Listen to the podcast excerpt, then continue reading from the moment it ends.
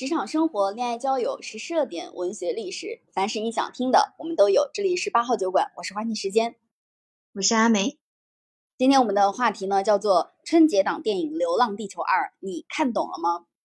嗯，《流浪地球二》可以说在今年的春节档是大火，然后《流浪地球二》跟《满江红》都很火啊。前两天我们聊了《满江红》。对应的导演张艺谋，同时也大概的说到了《满江红》的一些票房，《流浪地球》现在的票房应该也已经二三十亿了吧？我记得前几天就已经达到了二十多亿啊，最近的数据我还没有看。但是这个电影大火，确确实实在我们国家掀起了一股浪潮。第一个呢，是因为呃，在春节档电影之前，其实也拍了特别特别多的电影，但这些电影基本上票房都极差。而且当时还出现了零票房，就是一张一个电影只卖一张票，然后这个票还好像还是拍电影的人自己买的，出现这样的情况，很多的电影它的票房都在个位数。那春节档的电影其实相当于是又整体的票房回升，其实相当于又给了我们很大的经济回暖的信心。然后《流浪地球》它的票房总量也很高啊。第二呢，就是这个电影它其实是一个很强科幻的一个电影。然后用到了特别特别多的以前我们在只有在美国大片当中才能看得到的很多的高新技术。我印象特别深的是早年一开始，当我走进电影院开始看电影的时候，当时我们国家的电影基本上全都是那种，呃，拍人的、拍写实的一些东西，纪录片，然后或者是以前前两天我们提到的像《秋菊打官司》啊，《活着》，这些都是。这种这种影片的风格，而我们如果想要看什么变形金刚呀、蜘蛛侠呀，然后各种各样的大片，我们有一个专有的名词叫做美国大片，我们基本上看的都是海外的。而《流浪地球二》呢，它所采用的这种大制作，然后包括电影当中很多的科幻的这种画面，在这次其实相当于是激发了。我们国家很多很多人的这个热血啊，然后网友的给予的评论也非常的高。那这个电影它主要讲了一个什么样的故事呢？它其实讲的就是二零二三年，对吧？呃，二零三三三三五年还是多少年啊？这个数字我也忘了。呃，最近记忆力实在是太差了，阳康之后记忆力太差了。就是讲的未来时代，由于太阳害闪，然后地球可能会就是遇到极大的危机。所以呢，地球上的全体人类就联合起来，要让地球逃离太阳系，到宇宙当中寻找新的家园。而这个新的家园的位置呢，在距离地球一千光年以外的半人马座。嗯，讲的是这样的一个故事。那为了达成这一目标，于是就有了各种各样的不同的太空行动，以及在这个行动过程当中，大家遭到了非常非常多的危难和危机。啊，在这个电影当中，也是一个一次一次化解危难和危机的过程。那对于《流浪地球》这部科幻电影啊，这部科幻电影大家的评价其实也是众说纷纭的。阿梅，你觉得这个电影哪个内容，就是它哪个内容是让你最深刻的？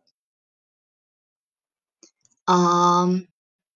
首先我觉得《流浪地球二》的整体的，就是。我感觉看完之后，各种各样的，比如说包括它的故事啊，还有特效啊，还有就是整体的这个呃影视效果吧，都比一要突出了很多。所以我感觉整个过程我都还挺震撼的。但如果说就是挑几个感觉最震撼的点的话，我觉得是第一肯定是那个太空电梯，就当时一下出来的时候。啊，当吴京第一次在那个电梯上升空的时候，我就想啊，他在干什么？有那种震撼的，就是就是突出了，就是就超出了我的想象力的东西。嗯，就从来没有想象过，原来呃可以通过电梯这种方式就可以呃去到这个太空里的这个呃空间站。啊。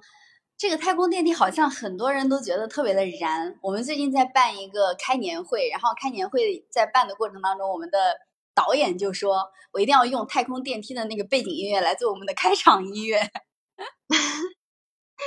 是吧？就我确实，就是对大部分人来说，就一下子在这个太空电梯这一趴一下就燃起来了。嗯，可能是整体的这个影视效果都特别的好。然后如果是呃其他的话，还有包括一些里面科幻元素特别强的，什么行星发动机呀啊量子计算机啊这些东西，就是完全可以超越我现在所有所拥有的这个想象力，就是从来没有想过可以用。地球上的核能去把月球给炸了，然后可以依靠自己，可以依靠我们的工业、我们的科技能力，然后驱使地球去离开太阳系。就所有的这些东西，我感觉对我来说都是就是很新奇的，然后也很就是我们从未设想的东西。所以它就就当它出现的时候，就让我觉得很震惊、很震撼。哎，你觉不觉得特别神奇？就是当你。现在，比如说在开直播的我们两个人，我就坐在，我就坐在座位上，然后呢，脚下就是地球，抬头就是月亮，就是应该再往前，当我们没有这种科学文化知识的时候，我们就是完全难以想象天上的那个月亮，它还是可以被炸掉的，就是你刚才说的被炸掉，然后同时它爆炸的一些物质，它会有一个界限，就在什么节点爆炸。然后爆炸完成之后，它怎么能不伤到地球本身？然后包括驱使，就是当地球的这个呃行星月亮被炸掉之后，地球可以通过一系列的、一系列的，它当时用的电影里面应该是核能，对吧？然后通过这个驱使，还能滚动起来啊！一天不是二十四个小时的，一天可能滚动到了六十个小时，或者是后来地球滚动到远离太阳系的时候，它肯定是。有可能会进入到漫长的黑夜里面的，就你很难想象脚下的这个球，它还可以滚动，然后滚动到一天没有二十四小时的样子。所以我觉得它这个设想，它也是建立在物理学的基础之上的。但你又不觉得它极度的荒谬？你觉得它讲的很多东西又是完全有可能实现的，是未来极有可能会发生的，但又仿佛以前从来不在你自己的想象空间范围内。对，是的，就是以前老师说我作为一个文科生，对科幻是没有特特殊的这种喜好的，但是就看《流浪地球二》的时候，就有一种超越了自己的认知，然后又又很合理，然后又很离谱的感觉。嗯，对，就就是这种感觉，就是他，因为他用到的理论让你觉得非常的合理，但是呢，他又完全的让你。就是难以想象怎么能做到这样。我看到中核集团还转载了《流浪地球》的一个海报，然后他他说的那个文案是：“你尽管想象，我们负责实现。”就觉得很酷很霸气。嗯，是的，是的，我也有看到过。然后如果如果讲说呃另外一个让我觉得比较呃值得思考，以及就是未来有没有可能实现，我觉得是。数字生命吧，我这我对这方面也还挺疑惑的，就是关于数字生命在未来是否有可能实现，或者是说，呃，数字生命它可以通过什么样的形式去实现？然后在这个，其实，在《流浪地球二》里，它有谈到，但是好像没有，还没有，就可能为未来的《流浪地球三四》之类的，有铺了一个伏笔在这儿。嗯。数字生命，其实，在《三体》里面，它有一个类似的概念。其实，《流浪地球二》刘慈欣说，《流浪地球二》其实用的是导演组他们自己的原班设想，其实用的不是原著里面的内容。但是我感觉它跟《三体》里面有一个相似的地方，就是它都把人的生命，呃，用一种方式存储起来。尽管你的肉体已经消亡，但是你的思想相当于还是存在的。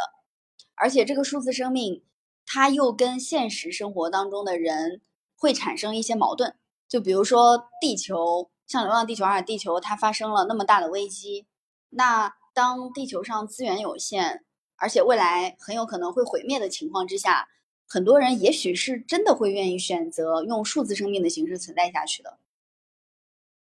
嗯，但是电影里面有一句话，他也强调了挺多次的嘛，就是没有人的技术是没有意意义的。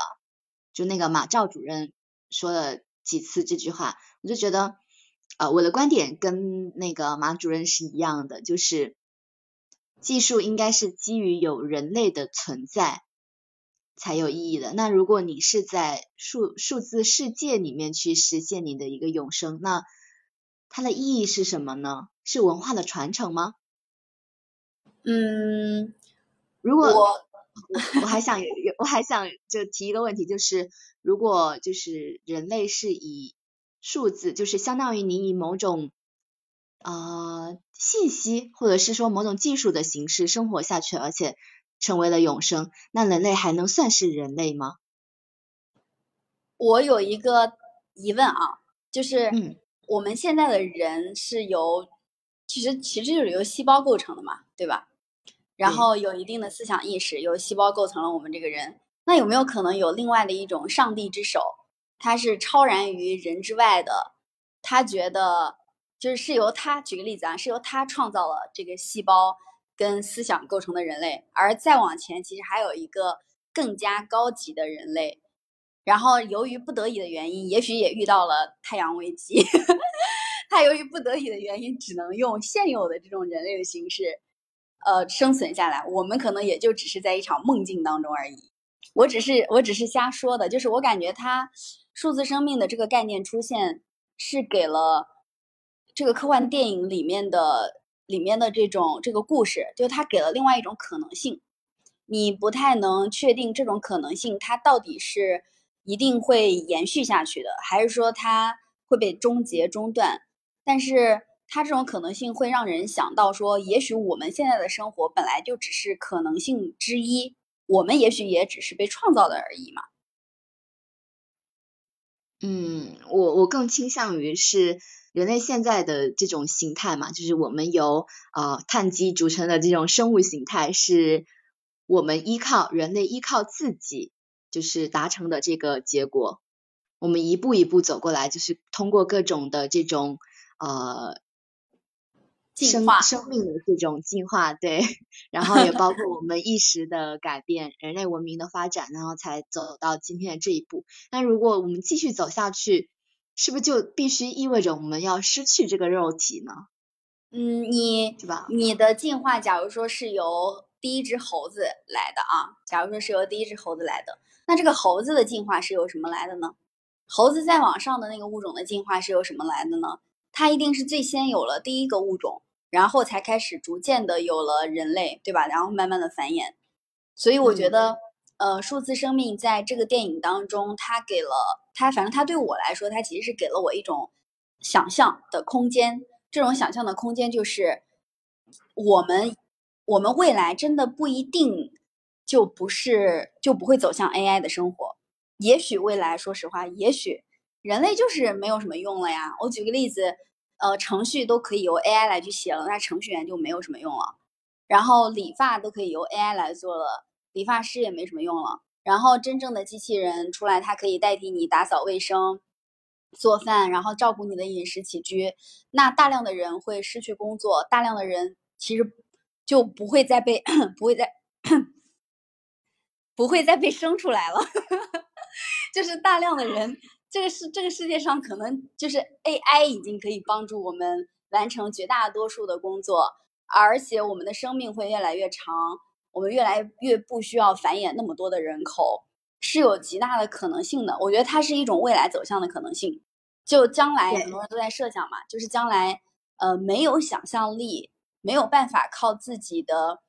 主观能动性去做事情，而是会由 AI 和程序来去代替工作的这些人，他们将来做什么呢？他们可能就是躺在家里面，让自己陷入一种永恒的意识当中，这是别人的假设啊，因为你没有什么可以再拿出来社交的一些东西了，这个可能性是是会有的，我觉得。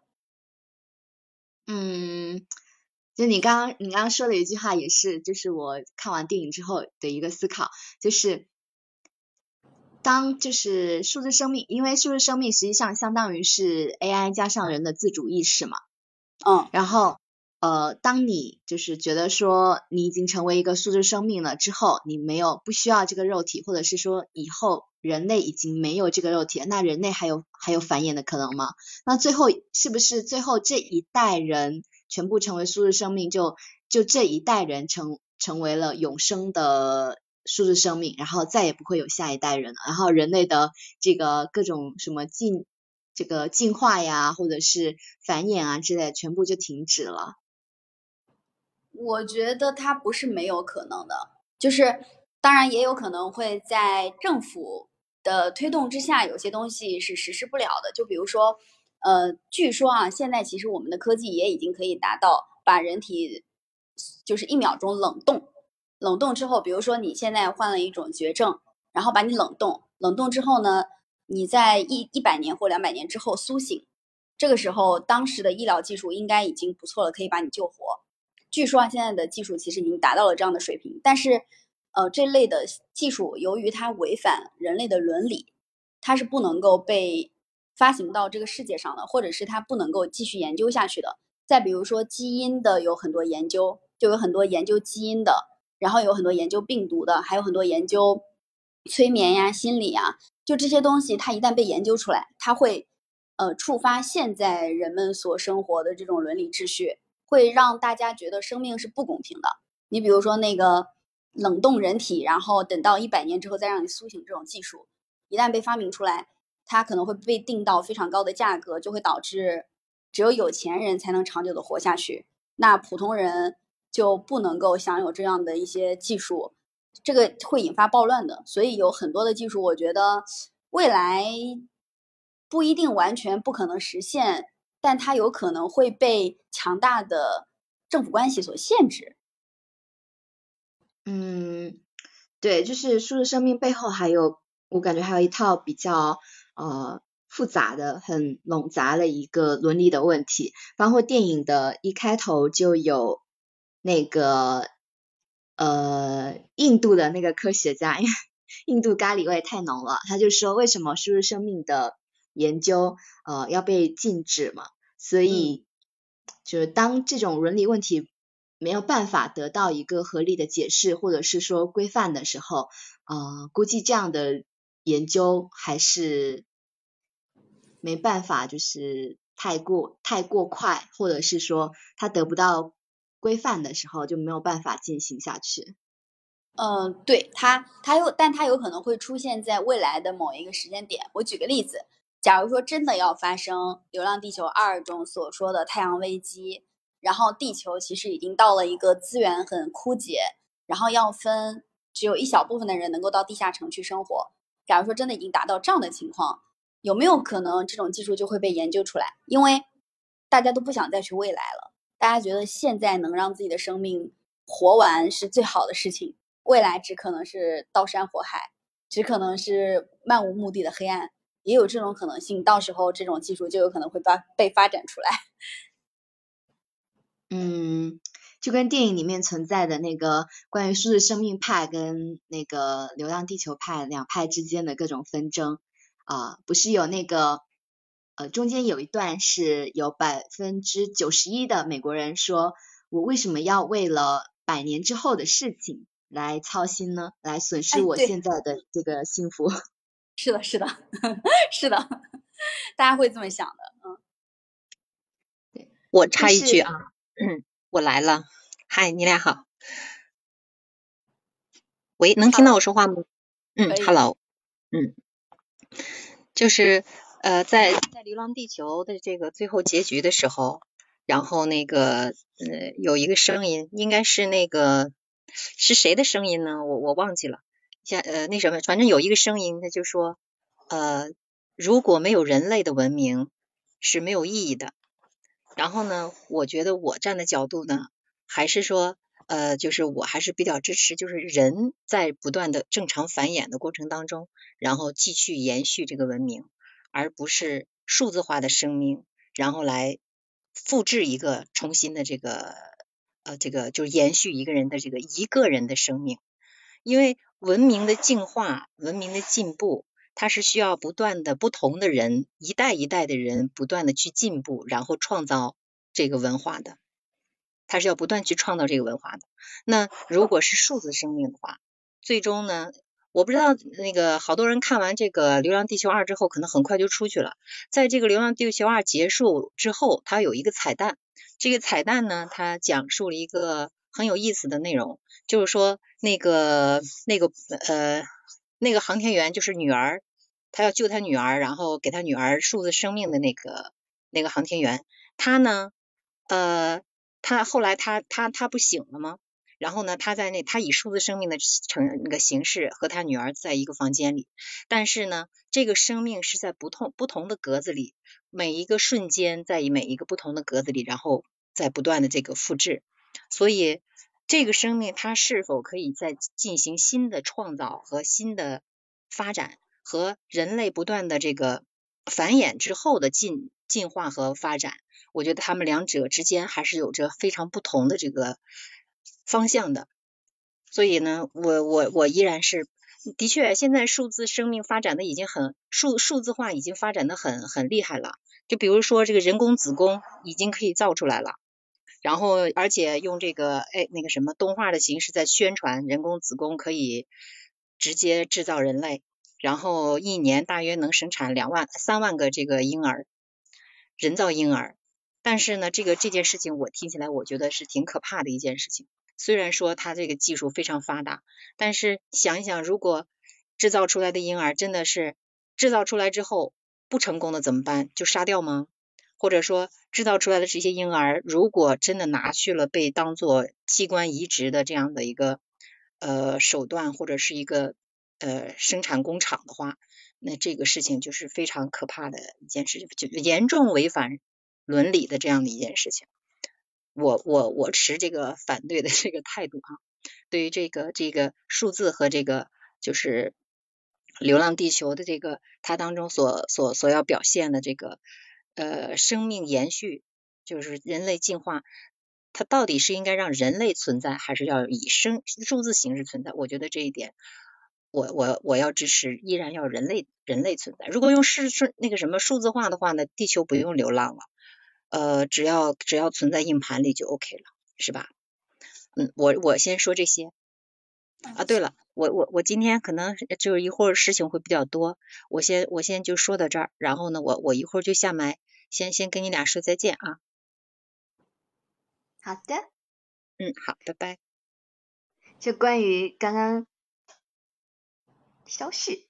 关于刚刚消息讲的那个，我其实自己也有一个感觉是，啊，《流浪地球二》它讲的故事可能内涵就是也远超普通的一些科幻电影。它的这个故事，我觉得三条线都选得非常的妙，然后又呃，就是在那个。呃，最后的时候，他有讲有讲到一些很有文化内核的东西，包括他说《流浪地球》这个计划要持续上百代的人，然后不断的去呃，就是还是需要人类的这个繁衍来实现这个呃地球的流浪，然后也要也有就里面有体现出这种中国很传统的这种文化，包括就是说这种人类的传承啊，然后这种精神文明啊，我觉得在这个电影里面反而讲的都。挺好的，嗯，我这点跟你有特别相同的感受，其实跟刚才肖旭说的也有点像，就是假如我们不去探讨数字生命它到底是否符合人类的伦理，但是有一个点一定是我们都感触比较深的地方，就是呃，一个是刘德华扮演的那个科学家，对吧？他其实他是那个机器叫什么 W 五 A A 还是啥？五五零 W，五五零五五零 W，对，他拥有五五零 W 的密码，其实他应该已经算是国际上最最最顶尖的科学家了，对吧？没有之一了，甚至是啊。然后五五零 A 跟五五零 W 有他的一部分的创创造在里面，他是最顶尖的科学家，他拥有最广阔的知识，可以说是还拥有最最深邃的思想，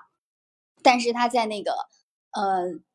这个地球生死存亡的大事件上面，他其实选择了保留他女儿丫丫的数字意识，就他并没有真的就选择另外一个叫什么主任，那个那个主任他的那一套其实是反对数字生命的嘛，因为他要给他女儿丫丫完整的一生。这个地方其实是就是人最最最根本的那种情感是有的。然后吴京扮演的那个航天员。他在后来去面试的时候，他也说到：“我不得不参加你们的面试，是因为只有我拿到了这个资格。然后呢，我的儿子才可以获得进入地下城的这个特惠名额，然后我的老婆才可以作为监护人跟他一起去。你就会非常明显的感觉到，在大是大非面前，大是大非又怎样呢？我只想要给我女儿完整的一生，你不要跟我聊那些什么地球要要要流浪，地球要什么一千年之后的这种繁衍，呃，然后还有很多什么各种各样的技术性的这问题那问题，就我只想要当下让我的孩子能够活下去，然后让我的孩子拥有完整的一生，就这个时候就让我一下子想到了。很多的西方，他们其实有这个宗教，就是他们的基督教呀，他们各种各样的教会的宣传，都会去讲到，呃，人类最终的归属、最终的夙愿，其实就是获得爱。一开始我听到这种概念的时候，我就觉得好好离谱，但是我发现，即便在科幻里面，你的技术再发达，你的。就是你的理论再丰富再多，最终你还是逃不过人的那个感情。嗯，是的，就是在吴京跟呃王志演的这那两个那对情侣，开始的时候就就有很多不同的呃种族、不同颜色的人就参与到他的这个追爱的过程里面嘛。然后里面好像有讲到一句，就是呃。什么什么东西都不如送一束花，就像就是生活的这种人类的这种浪漫，我觉得在这部电影里面也体现的还挺好的。嗯，对，就它是一种浪漫，它也是一种，我觉得也是一种，算是一种底线，因为你有时候会想想，科学技术再往前发展。然后地球，假如说一直在考虑那个地球怎么流浪，然后怎么生存，从而失去了那么多的生命，这个过程当中，你又有时候会感觉人人生好像是毫无意义的。就是我有时候会有这种感觉，就是我们非常努力的去啊买房还房贷，给家人更好的生活，然后努力求学考学，然后去做这样的工作那样的工作，把自己困在一两个格子间里面。但是你有时候又会感觉这些东西好像又是毫无意义的，都是社会规范给你的，只有那个，就只有感情这个东西是你真真正正拥有和把握的，就有时候会有这样的感觉啊。嗯嗯，所以这可能是人作为人的特殊之处吧，就是不可不可替代的这种我们作为人的这种智慧。嗯，而且《流浪地球》其实它也留下了非常多的，可以说是未解之谜。因为这个是《流浪地球二》，很明显它接下来还要拍三，不知道有没有四。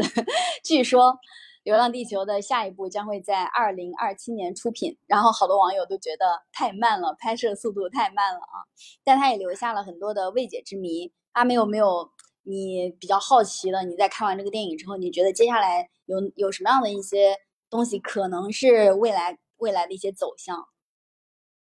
我在看那个电影，看电影里面的时候，当他第一次出现监控的画面的时候，我就很疑惑，我就想这有什么关系？就是在那个呃周哲直是吧？他那个呃那个外交官是吗？呃他在那个会议室里面。与这个监控对视的时候，还有很多的镜头是带过了监控跟那个五五零 W 的时候，我在想这些镜头到底是什么含义？后来我看到，因为电影里面没有没有针对这方面进行解释嘛，但是后来我看有一个影评说，实际上这些镜头就是就是已经意味着是那个呃 Moss 的这个存在，然后其实这个呃外交官他已经发现了。这个 Moss 的存在，然后而且是两个人之间是一场博弈，然后想，哎，电影为什么不针对这方面做一些解释，反而留下了很多的呃伏笔，或者是给观众留下了很多想象的空间？对，我在看的，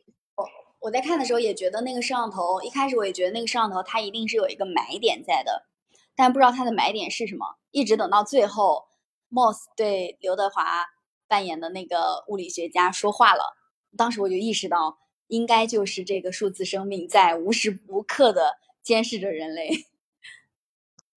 对，而且包括啊，我也是。我看的时候有一点疑惑，但是我一直都没想明白的，就是刘德华他最后把他他和他那个呃女儿丫丫的那个存储卡，就是插到了那个呃五零 W 之后，然后他们不就实现了自己的数字的永生吗？然后到底是不是刘德华拯救了这个呃实现了呃北京那个信互联网信号的那个？启动呢，还是说实际上是 Moss 在最后推了一把？因为那个外交官他整个态度是非常非常的笃定的，就是说你要相信中国人，你要相信，就是就是他在最后一秒依然很坚持要点火嘛。但实际上，如果他不是对这个背后的某种力量有这种坚信的话，我相信没有人可以做到像他这么坚定。嗯，对。你在看电影的时候就觉得，如果他真的没有一个原因，他只是这么坚定的话，那就有点，就是有点奇怪，有点就像是老板给你 PUA 画饼的时候，相信我们，一定要相信我们，就是这种感觉。但是确确实实，Moss 的 Moss 的数字生命，他应该是他要他要拯救的其实是他自己，因为地球如果消亡了的话，那数字生命其实相当于也同时爆炸了嘛。那他也不能够以永恒的意识去维持下来，所以我我感觉不知道下一部电影在拍的时候，丫丫会不会成为那个拯救地球的人？因为很明显，现在数字生命的级别跟数字生命的能量，它甚至可以在《流浪地球二》里面，就是给全世界的人发送，呃，那个倒计时，还有那个核武器的核武器的总数量，它明显已经掌握了全球的通讯。我觉得在下一步里面，他跟人是有的一有的一拼的。啊，对，呃，关于就是刘德华跟他女儿丫丫的这个走向，估计在第三部也可以有很很大的展开空间了。嗯，对，因为它相当于是这个历史上的第一对数字生命的存在嘛。对，而且它这个数字生命。有点像真生命，就是在《流浪地球》里面，它的生命并没有那种很 AI 化的感觉，就就像是一个完完全全的、完完整整的真的生命，只是它没有肉体而已。那你说它是真的生命吗？你对对丫丫来说，你说它会在素质生命里面就是不断的成长，然后呃走完一生，那它会消亡吗？会像人类一样有死亡这个步骤吗？还是说他又回头重复到他这个呃三四五岁的这个形态？所以关于就是他们父女俩的一个走向，我是还挺好奇的。他会永远保持在他这个年纪吗？他会一直往前走呀，因为电影里面他给了丫丫完整的一生的时候，那个丫丫的生命进度条显示的是六十二 Y。然后多少 M 来着？反正就是六十二年，它有六十二年左右的生命。然后每一次镜头切换到丫丫那里，他的生命最下面的那个进度条都在减少，时间都在减少。所以我觉得他总生命应该是给大家设置了七十年。那其实他这个生命，按照《流浪地球二》里面的演示所说，应该也是会消亡的。那你从这个逻辑上来推推演，你不能说它不是个生命，因为它有生有死，然后有自己的意识。它跟我们的人唯一的差别就是它没有肉体。嗯，那它也会在呃数字世界里面，比如说元宇宙里生育下一代，然后就会有新的数字生命的出现。我觉得会，哎，你这么一想还挺细思极恐的。等于他在另外一个五五零 W 的那个世界里面，他拥有一个自己的小世界。我又想到了《三体》，它里面是大宇宙里面有非常非常多的小宇宙，然后小宇宙里面又有非常非常多的就是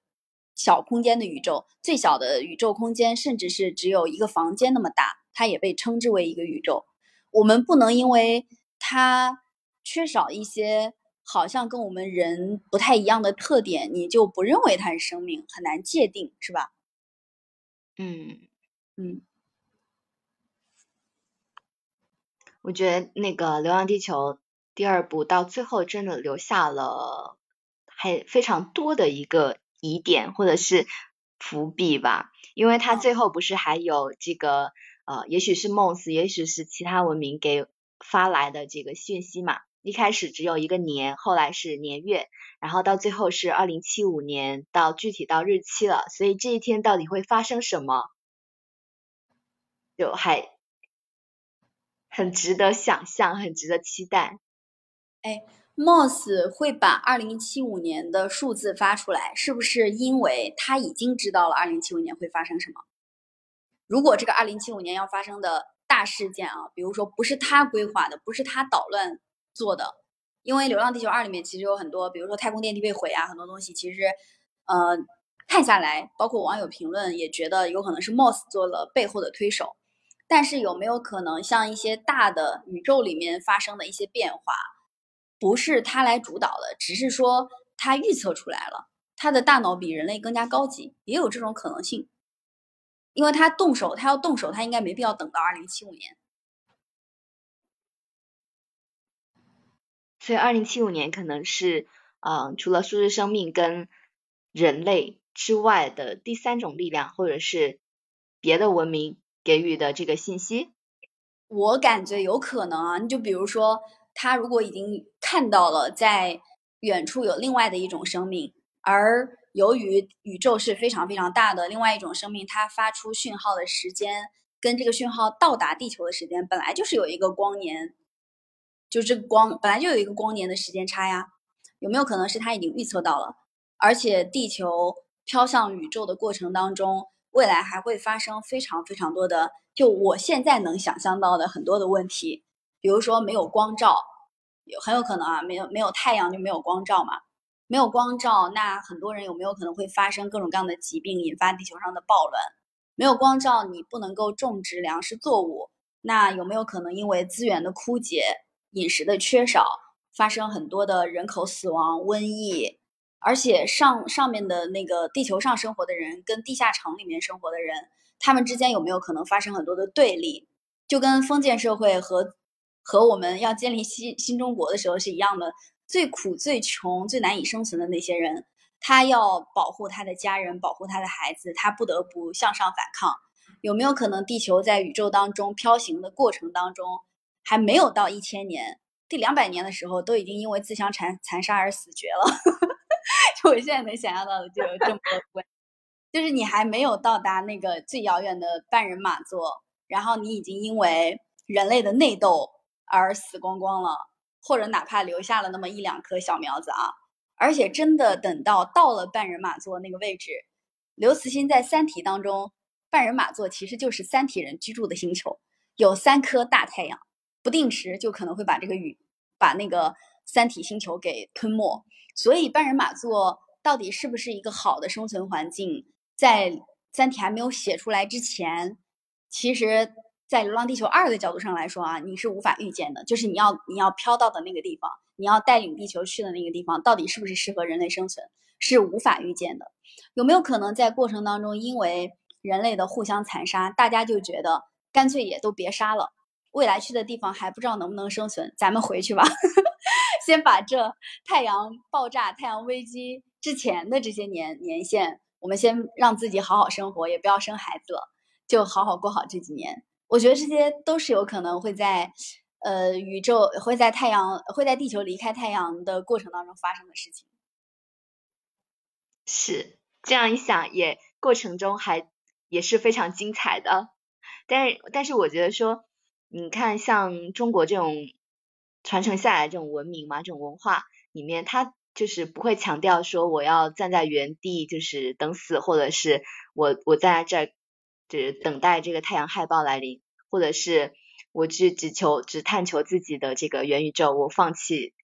我肉体的一个逃生的可能。就只要有一丝可能存在，我感觉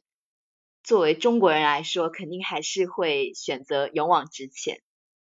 我一定会去，就不管就是眼前就是有多少的可能性，我肯定要去探索的，就我不会直接放弃。嗯，对，就是这个电影，它如果要拍下去，它必然不可能再回来嘛，它不可能再回到太阳系，它会一直往前走。但是人类也不一定就是宇宙当中的高等生物，人类也不一定就在宇宙当中那么的重要。如果这个电影再脑洞大一点，说不定在过程当中。另外一个星球的人就把宇宙给就把地球给灭了。但我觉得广电总局广电总局不太会审核通过，一一句话把后面的三部四部直接灭掉了。它灭掉之后还是有很多可演可以演的，嗯，就比如说你保留了一个数字生命，我举个例子，这个数字生命它在它的世界里面又得到了新一轮的繁衍，因为丫丫将会成为西方神学当中的那个那个亚当和夏娃，就是他可以在他的小世界里面再次繁衍。但是你说他的小世界，目前为止只有他跟他爸。不，他作为他作为一个不，其实保留的只有丫丫一个人的生命。而他爸爸为什么能够出现在那个数字生命里边？难道不是因为丫丫的意识里面有他爸爸吗？不是，因为他爸也把他自己的那个存储卡插到了那个啊设备上了。他爸之前不是呃那个马兆主任把他在留在研究所的那个。呃，记忆卡带过去还给他本人了嘛？所以他爸当时插的是两个人的。嗯，那那也没问题。那我感觉就是丫丫，她既然作为一个数字生命，她她要成长，她不太可能在一个房间里面。她如果再往外去扩散，在他的这个意识里面，因为他是完整的生命嘛，他的意识里面必然会有亲人、有朋友、有学校，有很多好玩的东西。而在这个过程当中，他又结婚了，然后他又遇到了很多的人，不断的繁衍下一代。那他其实相当于是一个故事当中的故事，然后他那个故事当中的故事，作为一个生命延续下去了，说不定我们现在就已经是别人故事当中的故事了，只是我们不知道而已。嗯，我的想法跟你不一样，因为因为在电影里面，就是呃刘德华跟丫丫他们他们的那个所有的镜头都在那个房间里面，只存在于那个房间里面。就意味着说，这个这个房间可能是刘德华给他女儿丫丫所造的一个元宇宙里面的一个空间而已，就是只有他生存的这个呃数字空间。那他能不能走出这个房间，我觉得倒是不一定。嗯，也许将来要跟五五零 W 打打仗的时候，再给他开发一遍，给他开发出一个你刚才所说的新的。生存空间，嗯，对，所以就是啊，而且这个电影里面，我觉得有一个，就让我看到的时候觉得有点奇怪的点，就是电影里面的呃很多的这个角色嘛，都来自于各个国家，然后好像就是美国这个国家在这个电影里面是很呃不怎么存在吧，就不怎么重要，反而是出现了很多第三世界国家的身影。包括在那个大会上，呃，看到了好多第三世界国家的这个名字。嗯，这个也，这个政治设定也挺好的。是，就让我当下哎，因为很多的很多的这种影片里面，他都会去强调一些强权国家嘛。但是在在这部电影里面，反而出现了很多大家很不熟悉的一些名字很长的，比如说像厄瓜多尔啊这样。我当然当时一下看到的时候，觉得哦，好奇怪。嗯，哎，这种文化输出的形式真的也非常的好，因为我们以前拍的那种电影，它其实不太具有人类的通用型的感情，就我们拍的比较符合我们国家国情的那些。但是美国大片它其实带有很多的想象力，它是向世界传播的。《流浪地球二》它如果能作为中华文化的一部分，然后在国外掀起较多的传播，其实你你相当于暗中也也有一种暗中在提升自己国家文自己国家国际地位的那种感觉。因为周杰直他在整个影片当中，他作为中国的代表，其实他是决策者嘛。嗯嗯。《流浪地球》的那个外国的票房还挺高的，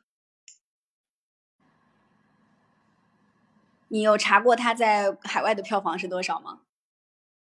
我没有查他在海外的票房，但是我看到了他进到了北美票房前十，就这个成绩还是很很好的，很牛，确确实实，嗯，是的。然后还有一个。觉得在看完电影之后，去了解了一些呃影评啊，还有包括过程中有看到一些我觉得还挺有趣的东西，就是呃《流浪地球》里面使用了很多的设备，或者是它使用的很多的这些呃设施啊、装备啊，都来自于很多的这个信息中国的高科技企业，然后我就发现。原来我们的高科技产业已经发展到了这样的一个地步，就是我们日常接触不到的，然后也没有意识到的，但是在这部电影里面看到了，因为包括说，呃，之前看到好像是徐工集团为《流浪地球二》赞助了三百多套的设备和人员，然后我当时觉得，哇，原来这些在我们的日常的这些工业和信息技术里面，真的是已经应用到了。嗯，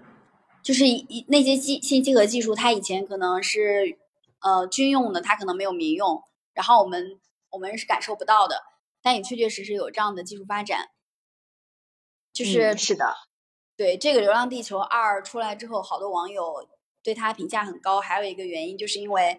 从这部电影当中看到了我们国家科技力量的强大，因为我们以前只能拍那种实物型的电影。我们不太能拍这种大片儿式的这种画面和场景，但是现在我们也有这样的工艺了，就跟美国那种电影工厂一样，就你要你要造个火山，你就有专门给你造火山特效的那种公司；你要搞一个冰川，就有专门给你搞冰川的那种公司。然后各种公司的这些特效画面组装到一起，然后他们电影制作的导演只需要出点人，在一个。什么绿幕布的地方拍一拍，剩下的东西全部由那些科幻工厂来去帮他解决对应的一些背景，这是以前他们做的一系列的这种东西，而中国没有这个产业。但是现在中国也有，也也不能说有这个产业了吧，就是也有能生产这些东西的技能了，就大家也觉得非常的好。对，然后这部电影里面用到的特效。因为因为很多人在看这部电影的时候啊，都有一个疑问，就是这个电影的特效到底是国外的还是国内的团队做的？然后，哎，我发现还真很多人在百度上搜这个话题，因为我也去搜的时候，发现这个问题已经存在了。然后，对我去搜一下，发现它不仅有这个国际的特效。团队，然后呃特效工作室来自国际上很多的国家，包括美国啊、呃、俄罗斯啊之类的，但也有国内的一个特效制作团队，好像是无锡的一家公司，叫墨镜天河呃之类的这个名字。然后我就发现我们国家的一个特效团队也已经达到了就是水平很高的一个地步了。嗯嗯。我在这个过程当中，就是我跟你的想法可能还稍微有一点点的不一样的地方，是在于我以前没有想象到过，就是我不知道我们国家没有。以前我以为我们不拍这些东西是因为我们没有拍，然后慢慢慢慢的才发现我们国家没有新闻联播里吹的那么牛逼，就是我们很多东西就是没有的，然后现在有了就觉得哎挺好的，挺骄傲的。是吧？嗯，像实际上我们关于科幻电影，好像我们的一整个的这个呃，不管是它的这些装备，还是说背后的这些效果，好像都是不断的在发展进步的。嗯，对。然后没有看《流浪地球二》的，也可以走进电影院去看一看。说实话，也可以去看一看，还挺震撼的。三个小时全程无尿点，当然也有很多人。看不懂《流浪地球二》，或者是说，呃，就科幻电影本来就可能兴趣没有那么大嘛，但是也不能算，我觉得也不能算浪费票价。那如果用一句话来评价一下《流浪地球二》，你觉得是用什么样的话来评价它？嗯，我思考一下。阿信，你呢？我觉得我就用网友的那句话来评价他，就是网友看完《流浪地球二》之后的第一感受就是很朴素的一句话，叫“中国人也能拍这个了”。我觉得就用这句话来评价他，就是很震惊、很欣喜，然后又觉得非常的棒、很好，而且带有一种带有一种国民认可度、国民美誉、国民赞誉。啊，那对我来说，可能我看完了之后就呃想起了那个刘慈欣之前在一个就是央视的一个短的纪录片里面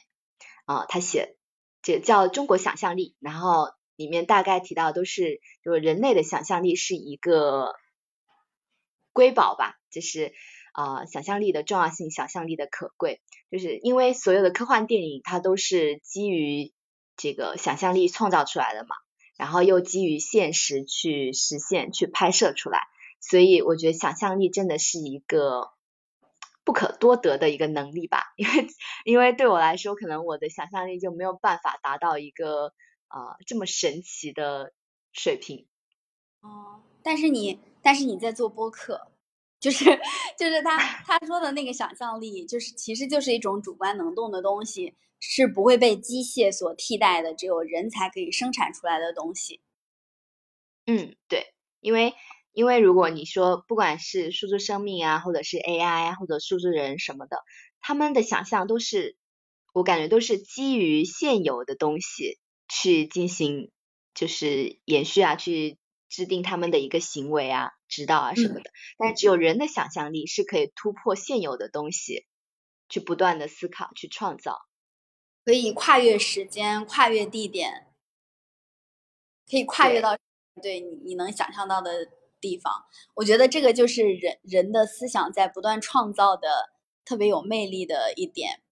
就像我们的播客一样，无法被复制，无法被复制，只有自己的特色，没有办没有任何人可以来抄袭的那种感觉。是，就算我们明天再来聊相同的话题，也会聊出不一样的内容，对吧？是的，所以请大家关注一下麦上的花信时间和阿美，这是广告时间。然后我们每周二、四、六的晚上都会在多人连麦聊天室聊一档话题，